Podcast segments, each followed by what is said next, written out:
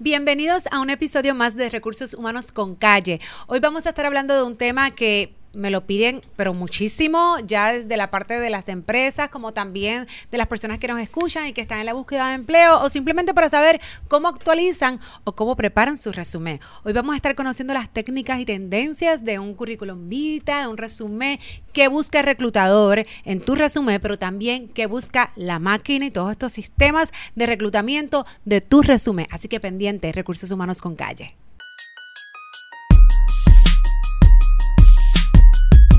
Saludos y gracias por sintonizar un día más Recursos Humanos con Calle.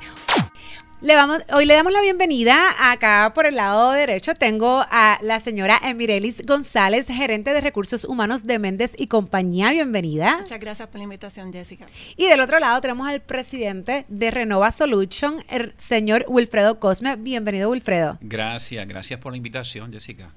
Bueno, pues como les comentaba, que mucho, que muchos se me acercan y me preguntan, ¿y cómo llegó mi resumen o, de repente llevo 10 años trabajando en una empresa, entonces ahora voy a buscar resumen o, alguien se me acercó y me hizo una, ¿verdad? Una oferta, un acercamiento de, empleo y resulta que yo no hago un resumen hace 15 años. ¿Cuántas veces hemos escuchado eso? Bien, oh, muchísimas veces. Bueno, es más, te soy más honesta. Recientemente tengo una persona que me, llama y me dice, mire, es que yo sé que, que ahora los resúmenes son diferentes y los formatos son diferentes, que ya no se pone experiencia y no se pone educación y no se pone los logros. Y yo, ah, no, ¿y qué se pone? si no se pone nada de eso, ¿qué se pone? O sea que a ese nivel estamos confundidos. ¿Cómo se pone? ¿Cómo es el formato? Hay un formato perfecto, hay un formato que es final y firme para todo. No. Y eso es parte de lo que vamos a aprender hoy. Así que comienzo contigo, Mireli. Tú como reclutadora, ¿verdad? Como gerente de recursos humanos y que maneja un, departamento de reclutamiento, ¿qué tú buscas en un candidato al momento de seleccionar, ¿no? De postear una posición y decir, mira, este es el candidato que yo quiero ver, tiene esto, no tiene esto, su resumen está incompleto, no está incompleto, ¿cuáles son las cosas básicas que debe tener un resumen? Pues muy bien, básicamente Jessica, eh, nosotros nos fijamos siempre en el overview de, ese, de ese candidato. Por lo general, nos concentramos mucho en esa parte donde en un pequeño párrafo de cuatro o cinco oraciones la persona me pueda decir rápidamente su preparación académica, su experiencia y sus competencias.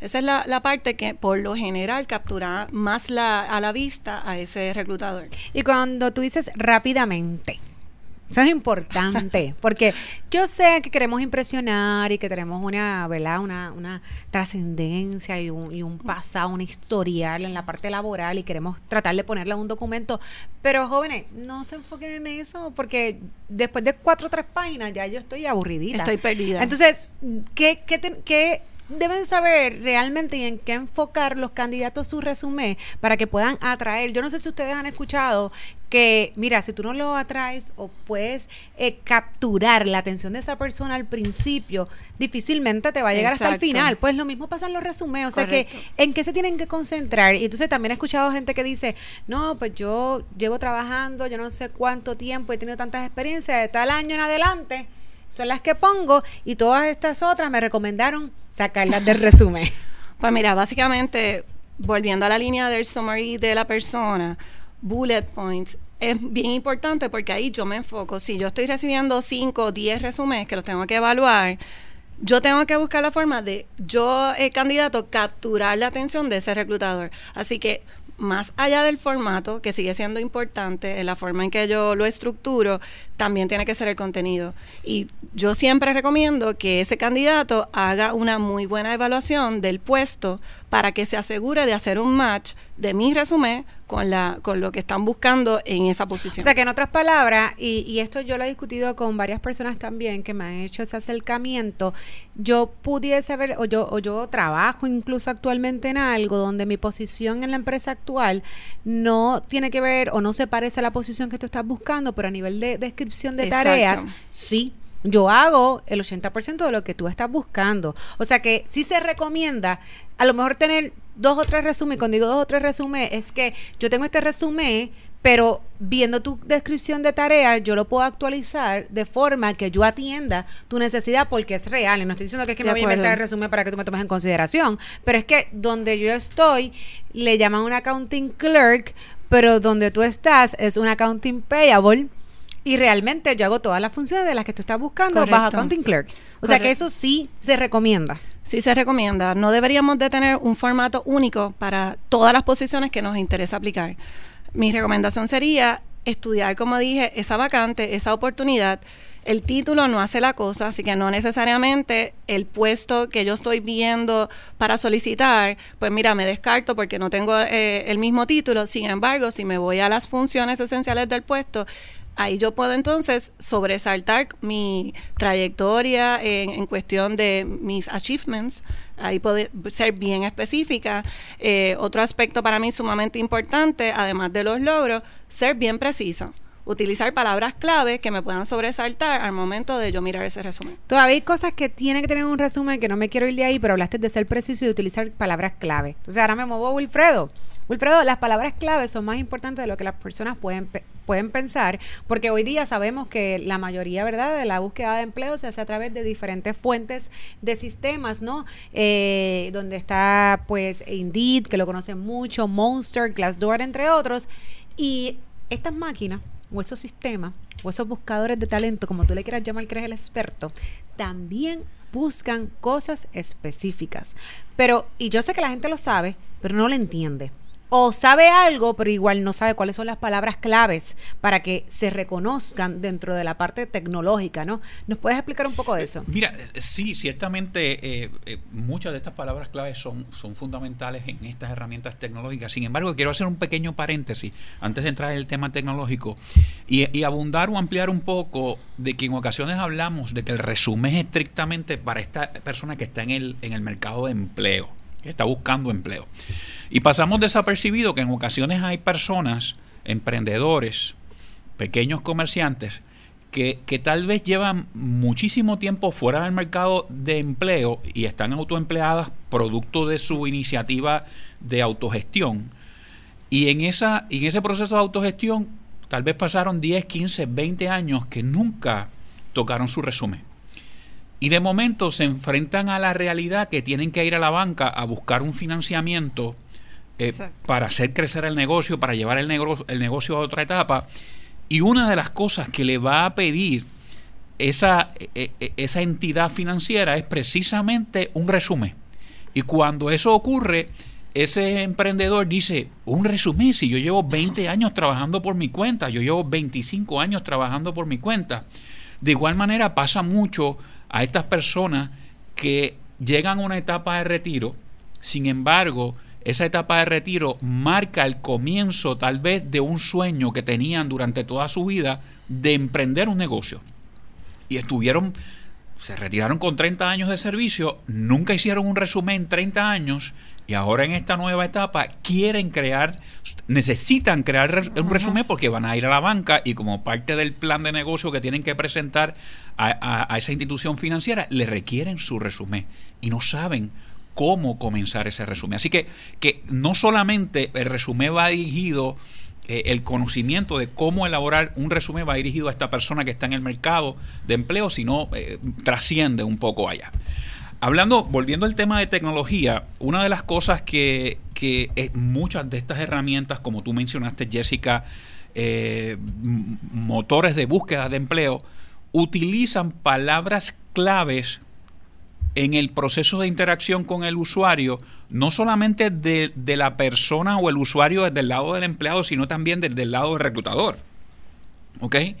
Porque aquí hay, aquí hay dos aspectos. Está el rol del solicitante, del candidato, que debe tener presente que en la elaboración de ese, de ese portfolio, de su perfil en ese, en ese motor de búsqueda debe tener presente el ser claro y preciso, como dijo Emirelis, palabras claves.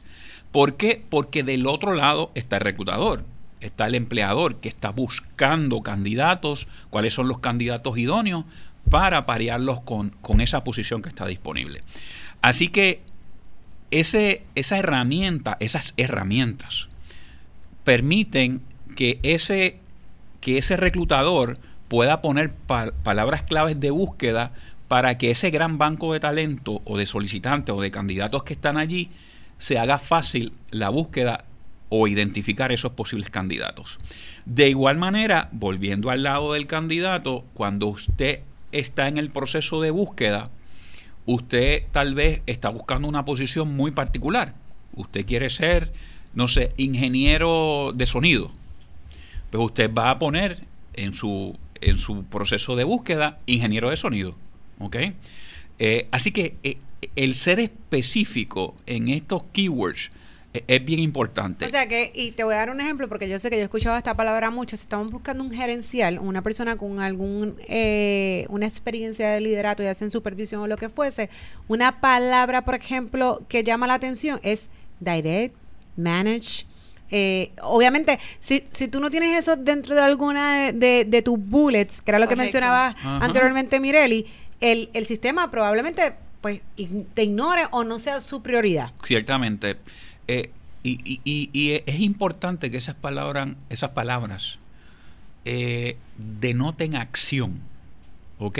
Denoten acción. O sea, ejecuté, eh, llevé a cabo, desarrollé, lleven a, cabo, van con una connotación de acción, ¿no? una pregunta que puede parecer sencilla, Wilfredo, pero no importa que esté en inglés o en español. Porque la mayoría de estos sistemas Digo, igual tú lo, lo, puedes obviamente configurar para tenerlo en español hasta desde el punto de vista del reclutador, pero realmente está diseñado que es una herramienta que no necesariamente pues se utiliza mucho en Latinoamérica, es más de Estados Unidos, por ejemplo, Glassdoor, entre otros, para que puedan identificar palabras en español. Eh, sí, sí, pudiesen, incluso yo pudiese dentro de los documentos, y eso, eso quiero abundar un poco en breves minutos, eh, yo pudiese dentro de los documentos que yo voy a cargar a, ese perfil, cuando yo armo mi perfil como candidato, yo puedo cargar un documento, digamos, mi resumen en inglés y un resumen en, español.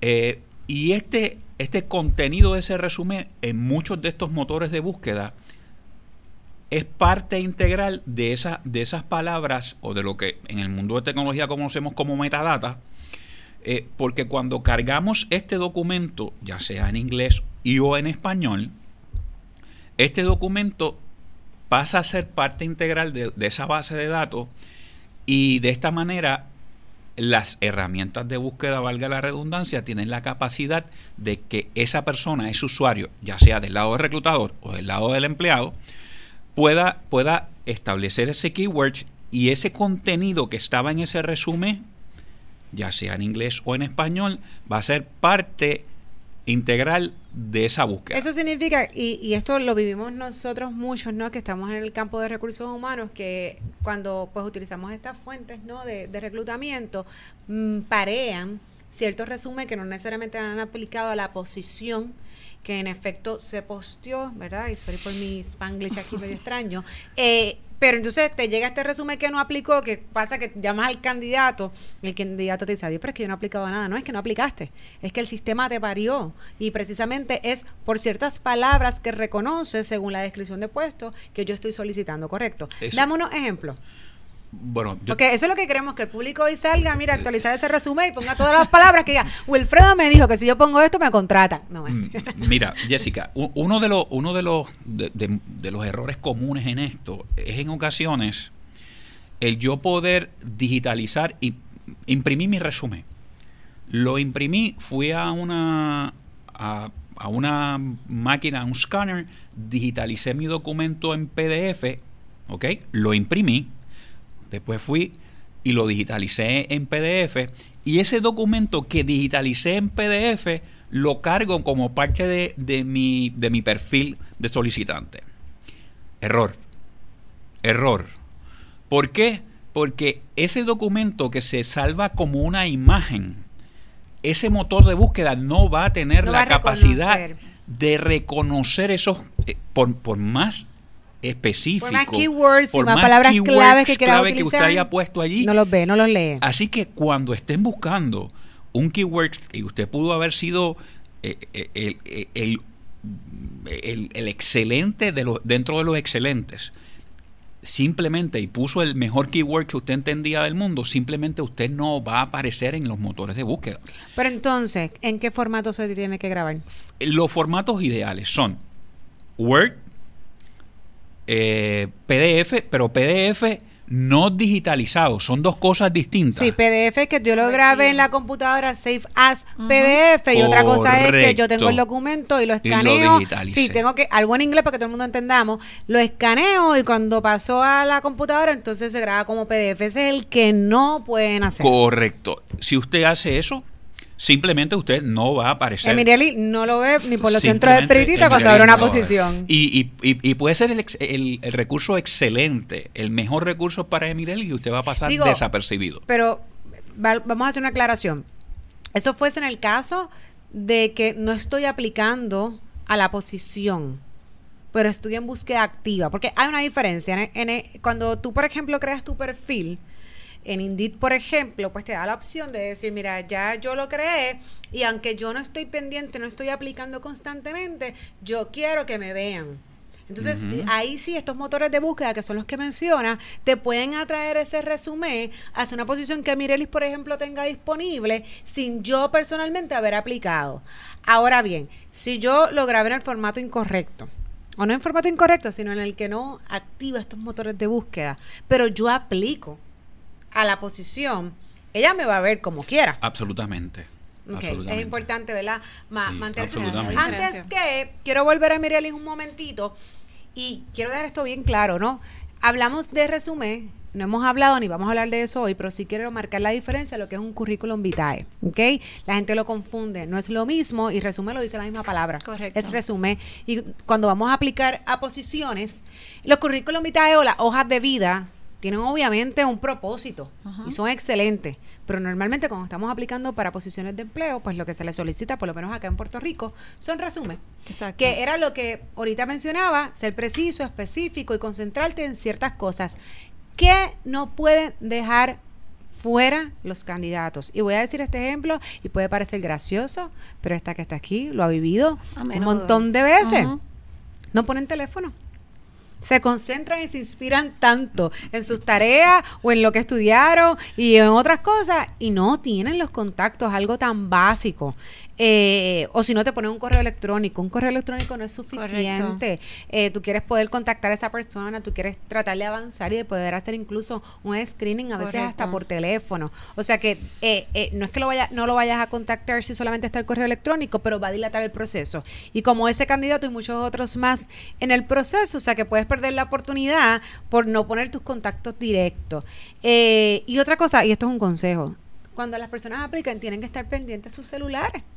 Que sucede también que de repente aparecen una semana más tarde, no te contestan, tú los texteas no sé, y, te están aplicando. Pues muy bien, Jessica. Y andándonos por esa línea, otra recomendación sería que al momento de yo aplicar, eh, pues pueda incluir en, en el mensaje adjunto al resumen, pues las horas disponibles de uno, que lo puedan contactar, porque si uno está actualmente trabajando, y está en la búsqueda, pues posiblemente. exacto. Y ya, cuando te empiezan a hablar así, tú sabes que están trabajando, que dicen, no te preocupes, que te entiendo, te entiendo, ¿cuándo te llamo? Correcto. Así que es bien eh, recomendable que puedan incluir las horas que uno se puede lo puede contactar. Los correos electrónicos nos funcionan, como tú dices, no es la fuente más rápida, pero funcionan cuando pasa eso que tú mencionas. Llamamos al candidato, no está disponible o no reconoce el número y no nos contesta. Pues entonces yo le voy a enviar el correo electrónico a ese candidato, pero posiblemente sigo adelantando mi proceso con otros. Cuando ese candidato me viene a contactar, pues ya a lo mejor yo he iniciado el proceso de búsqueda, el proceso de entrevista, perdóneme. Y pues posiblemente lo tengo que descartar o venirnos a, a otra ronda.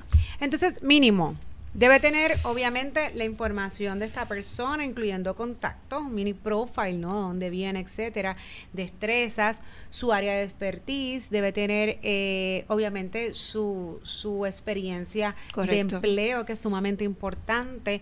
Se les recomienda en estas personas, cuando tienen su experiencia de empleo, los años que han estado en, en, esos, en esos empleos. Pues mira, yo los he visto de ambas formas. Algunas veces facilita saber los años para propósito de evaluar el nivel de dominio de las funciones. En otros casos, hay veces que se descarta si uno ve muy continuo los cambios, aunque en el mercado que estamos viviendo ahora es bien difícil ver que las personas permanezcan por mucho tiempo en un empleo. Así que va a depender de la trayectoria de esa persona. Si mi experiencia es muy amplia, yo llevo más de 15 años en la industria y he tenido más de 5 o 6 empleos, pues yo recomendaría no incluir la fecha.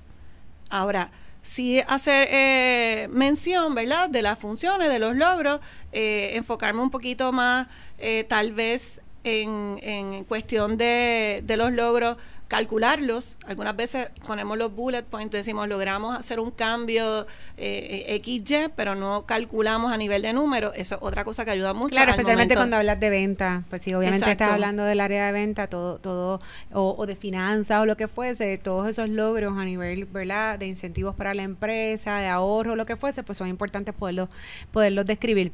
Una cosa que mencionaste, por lo menos yo, eh, ¿verdad? En lo que es mi, mi, mi caso, Jessica, como, como evalúa de su resumen, para mí sí dijiste algo que es clave en las fechas y es que si, por ejemplo, estuviste en tal lugar cinco años haciendo esto, pues yo sé que es una persona que en efecto tiene experiencia y lo puedo considerar porque estuvo cinco años comprando, siendo un comprador. Correcto. Pues entonces, yo lo voy a considerar. Si no sé o me pierdo en el camino, y no sé cuánto tiempo tuvo, pues a lo mejor no es mi prioridad. Cuando lo comparo con otro que me dice, mira, tengo todo esto de experiencia, porque lo veo en, en, en, en la parte, ¿no? En el trasfondo de, de su experiencia de empleo. Otra cosa que es importante, la educación, deben de poner los años.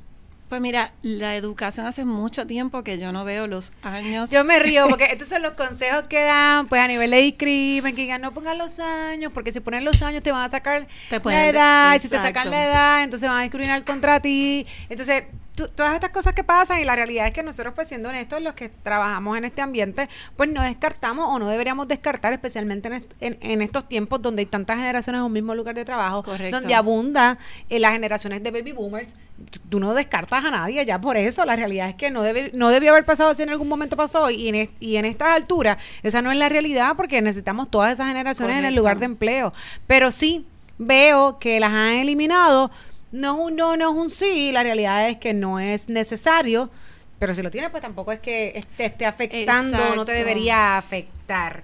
Eh, lo otro es que veo que se estaban utilizando mucho lo que son los iconos. Y de ahí voy ahorita contigo, Wilfredo, porque yo pienso, y, y regresamos a lo que dijimos, lo que dijimos eh, al inicio, donde, ¿cuál es el formato correcto? No hay un formato donde yo diga, mira, yo lo voy a hacer así, una letra tal, un espacio Y, eh, esto arriba, esto abajo. Sí, hay, hay algunos eh, eh, ya, como digo yo, unos estándares en la industria, ¿no? Y donde se deben de seguir ciertas reglas de ética. No obstante, hay resúmenes donde ahora yo lo veo comprimido en una sola página. donde las tareas o las posiciones te las dicen con un muñequito o con un icono, hasta donde eso es recomendable. Algunas veces incluyen hasta las marcas que muchas veces que han trabajado, claro, sí, y eso lo vemos mucho en el área de mercadeo, de venta. O sea que, ¿tú recomiendas hacer este tipo de resumen? Pues mira, de repente cuando tú recibes un resumen, tú tienes que asegurarte no perderte, porque hay que tener en consideración, Jessica, y tú lo sabes muy bien porque vienes de, de trabajar muchos años en esto, hay muy poco tiempo para nosotros sentarnos a evaluar ese resumen. Así que estamos hablando Por de eso, pero ¿y, esta, y estos muñequitos no llaman tu atención? Eso, no es lo, eso no es lo que ellos quieren hacer. decir, wow, cuando tú veas esto, yo voy a llamar la atención del reclutador y me van a llamar porque yo trabajé con todas estas marcas, porque yo hago todas estas cosas. Además, mira qué lindo, yo yo estoy fan, estoy in. Es, es, y se puede ver trending también, Exactamente. innovador. Y puede ser que sí, de repente me captura, pero si cuando me captura la atención y yo lo evalúo, la persona no me hace match o clic con lo que yo estoy buscando, pues mira, a lo mejor se ve súper lindo y es un resumen muy bonito y, innovador, pero ahí se quedó. No fue parte de mí. No, y yo creo que todos los extremos son, son malos en la vida. Tú ser extremista no, no, no, no, no te lleva a veces a, a muy buenos sitios. Y, y, a lo que digo con esto es que no queremos resúmenes de tiempos antaños donde precisamente no se actualiza, donde tenga un montón de páginas, donde, donde se confunda con una hoja de vida. párrafo de 8 y 10. Exactamente. ¿pero, tampoco nos podemos ir al otro extremo donde entonces no te dejes ver a ti como profesional. Y también yo creo que dependiendo del tipo de carrera o de profesión a la que tú estés, eh, en este caso, aspirando o solicitando, tiene mucho que ver. Porque Correcto una población de mercadeo, de redes sociales, de publicidad, de ventas, a lo mejor va más alineado a lo que son las, ¿verdad? Los info páginas y todas estas cosas que hacen a nivel de resumen. No obstante, si nos movemos a una plaza, a lo mejor que ya sea más administrativa o lo que fuese, pues se puede parecer un poquito weird el tu ver que, por ejemplo, un contador, un gerente de finanzas y todas las marcas que trabajó, es que tú no Y estás te enfocado pierde. en eso. Se ¿no? pierde. Y, y tú no necesitas saber Correcto. qué marca trabajo, tú necesitas saber cómo llevan los números de la empresa. Yo, yo- yo pienso que tenemos que ser sensatos al momento de elaborar eso y, y- y tenemos que ser eh, tomar en consideración cuál es la posición que yo estoy buscando. Tal vez un artista gráfico, tal vez un creativo, Correcto. tal vez eh, el poder añadir algunos elementos gráficos de, de- de- como tú me llamaste, dibujitos y demás, pues, pues pudiese ser aceptable. Pero, pero más allá de que usted considere poner eso allí en su resumen, hay elementos de contenido que, que son más elocuentes que, que el mejor muñequito que usted pueda contener allí. Por eso a eso voy. De repente, yo volvemos al sistema, yo estoy en, un- en una fuente o un motor de estos de búsqueda. Realmente, eh, ¿qué hace eso para el sistema poder reconocer que es el candidato idóneo para la posición que está que se está solicitando? Absolutamente nada. Ok.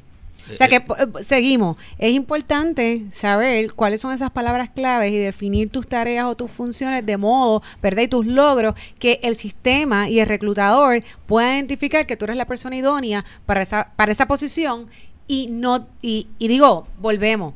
No es que los muñequitos estén mal ni estén fuera de Exacto. moda. Y dependiendo de la posición, como mencionado Wilfredo, si es un artista gráfico, si es, si es una persona de publicidad de mercadeo, pues viene bien y es parte de lo que se está utilizando en, este- en- en estos días. No obstante, no quitemos de perspectiva que la parte del contenido, de lo que es lo escrito y lo que son lo que los achievements, los logros, lo que hemos hecho, lo que hemos trabajado, realmente es lo de, va- lo de valor, ¿no? Y lo de mayor importancia Lo cuando los sistemas Lo están buscando candidatos. Entonces, ya se me fue el tiempo y son tantas cosas. Fíjate que se fue volando. Dime rapidito que habíamos hablado fuera del aire, Wilfredo, de unas estadísticas que habías traído y quiero que, que la gente realmente entienda Mira. la importancia de, de establecer o de escribir ciertas cosas porque somos dos buscando eso.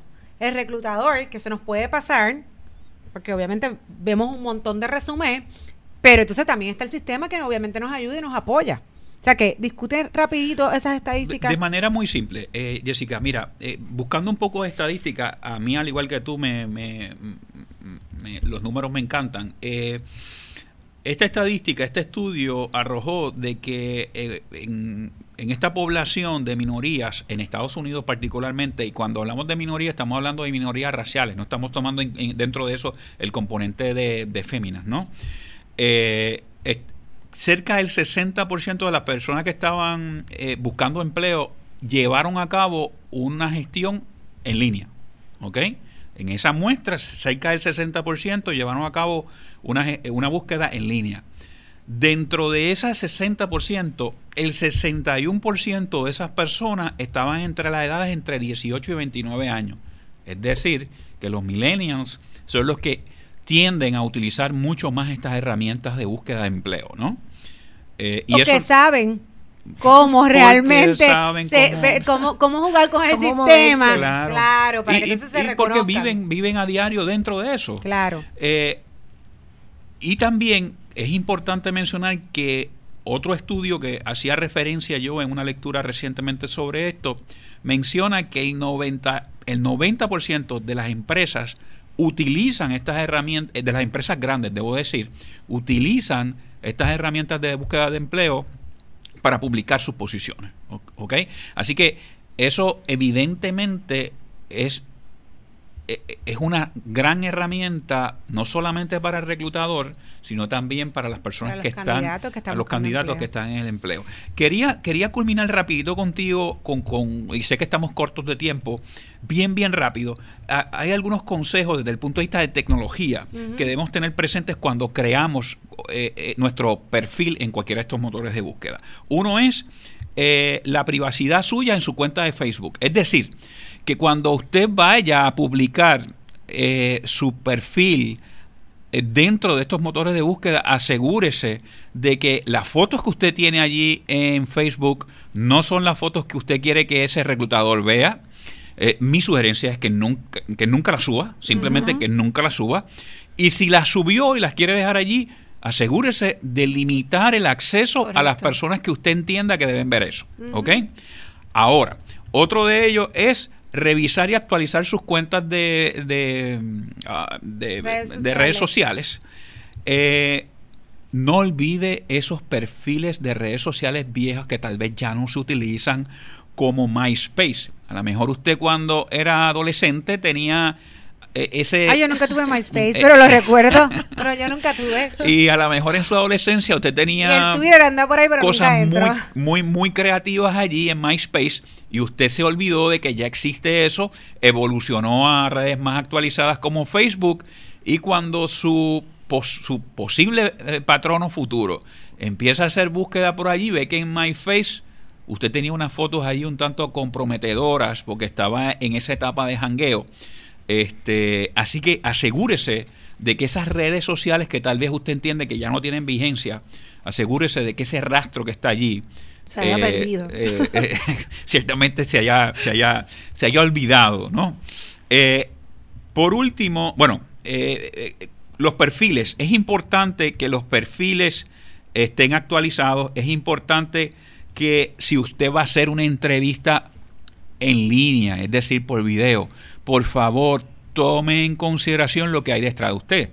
Usted no quiere que ese, ese reclutador, usted no quiere que Mirelis en esa entrevista vea el hamper de su, de su No, habitación. salga de repente alguien fregando, Ye- tirando traste, porque hacemos manera. entrevistas por Skype. Sí. Es que es necesario. Sí. Igualmente es sumamente Sí. importante. La, la gente no se imagina cuánto los reclutadores buscamos en las redes sociales cada vez más Ujú. a ese Eh, posible tuvimos, tuvimos candidato. un podcast reciente de ese tema nada más. Yo creo que, que se, se- se le dio mucha información y sí. Definitivamente Se sí. mucho. Este, pero ese tema de Skype también es importante. Nosotros, pues sí, hacemos entrevistas por todos los medios que sean necesarios, como el Instagram. Hoy día, esta servidora, by the way, un anuncio no pagado, JSR Services, busca todo el tiempo y postea sus posiciones en, en Instagram, porque es que son parte de los de las redes sociales que hoy día obviamente están disponibles y pues hay que explotarlas todas, ¿no? Y tratar de conseguir el candidato idóneo en cualquiera de las redes que, que se utilice, ¿no? Así que lo voy a dejar con este otro pequeño tips de los resumés.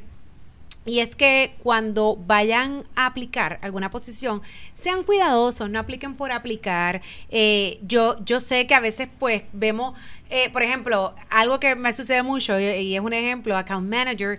A veces se le llamamos account manager a una posición que va a manejar una cuenta, pero nada tiene que ver con accounting.